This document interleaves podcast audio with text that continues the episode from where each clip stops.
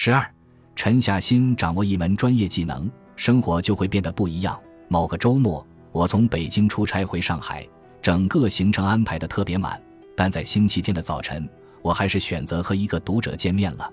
我们畅聊了一个小时。我为什么那么想见他呢？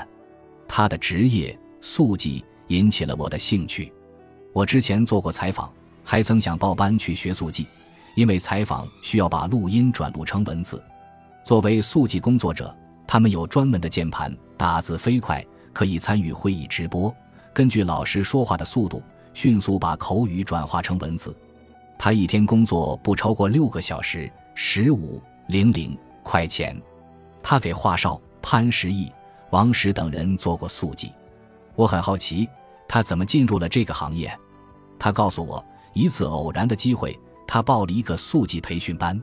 他性格活泼，坐不住，没想到这个速记班竟然坚持读完了。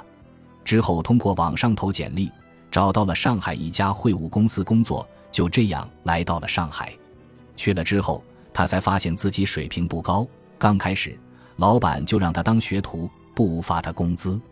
他用了两年的时间。就快速成长起来，可以做直播速记了。他跟我讲，做速记的人很多学历都不高，就是当成一项技能来学的。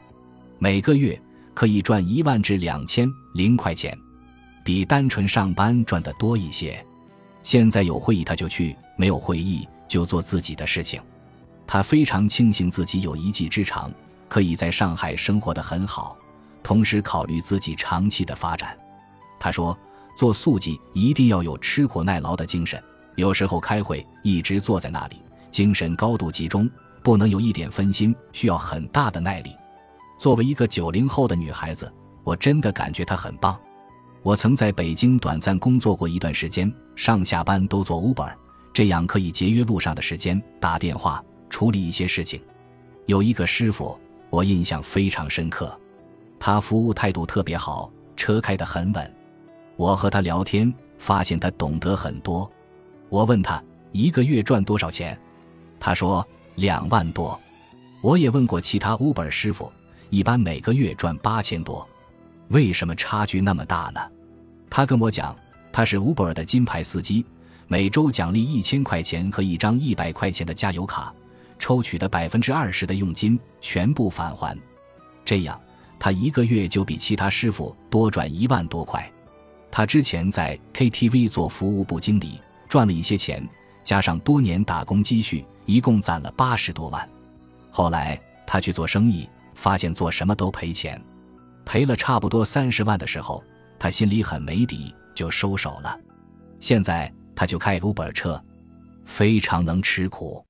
他还给我分享，一定不能偷懒，人都不想干活，只要休息两周，第三周就不想干了。他有两个儿子，现在要好好奋斗，要不然以后孩子跟着受苦。他希望尽自己所能，给孩子创造一个好环境，不希望儿子做服务员一类的工作会受太多委屈。我很佩服这个师傅，初中毕业就来了北京，房价每平方米两千六百元的时候，还在通州买了一套房子，准备过两年卖了回老家。这个房子的收益不讲，就单论他服务客户的态度。作为一个 Uber 司机，每周拿金牌，我都感觉相当不容易。他还分享了很多搞定难搞客户的技巧，即使客人着急，自己也不能着急，要耐心倾听他的需求，帮他解决。还总结了在什么情况下客户容易着急，比如上班高峰期，当客户上车就给他做预期管理，告诉他大概拥堵几分钟。开车和速记都是一技之长。包括销售也是，我认为拥有了基本技能后，更重要的还是专业的态度。比如速记，仅仅会打字是做不了直播的，需要了解大量的背景知识，需要不断扩充自己的知识面。在小城市，有时候真的没有很多机会，出门骑电瓶车就可以了，非常近，不需要那么多出租车司机，也不会开太多的会。除了法院的速记员。估计也没有太多地方需要速记，因为大城市的需求是多元化的，任何从业者都可能找到相应的工作，只要你够专业，就能赚取一份不错的工资。很多时候，我们与其花很多心思去赚大钱，不如踏实下来掌握一门技能。在一次聚会上，我认识了蚂蚁。大学毕业后，他曾在一家污水处理设备公司做技术支持，工作不是很忙。入职时，HR 给他们做岗位培训，PPT 做的特别丑，他打瞌睡，听不下去。他就想如何把 PPT 做漂亮一些。他去浏览了博客和微博上关于 PPT 的很多文章，下载认为漂亮的模板，然后自己模仿。这个过程大概用了半年时间，他自己就能做出漂亮的模板了。然后他主动提出来帮 HR 修改模板，修改后 HR 特别满意。他这一技能被很多领导注意到，都请他帮忙。现在他已经从这家公司离职了，用业余时间帮别人做 PPT。一页五百元，一个项目下来赚几千到一万。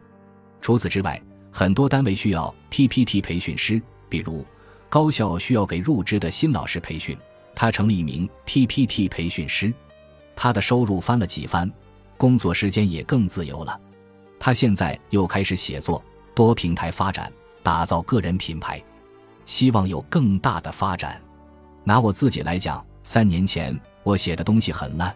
我的文笔并不华丽，我对自己的要求就是坚持写出有价值的内容。写了三年后，我发现自己写的好了很多。最初，这个技能帮助了我的工作。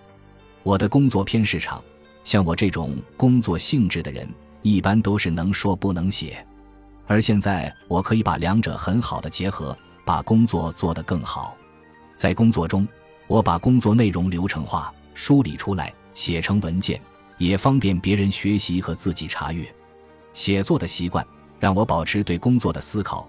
每次和客户交流，我过后都会补发一封邮件，梳理我们交流的重点。这都是写作带给我的。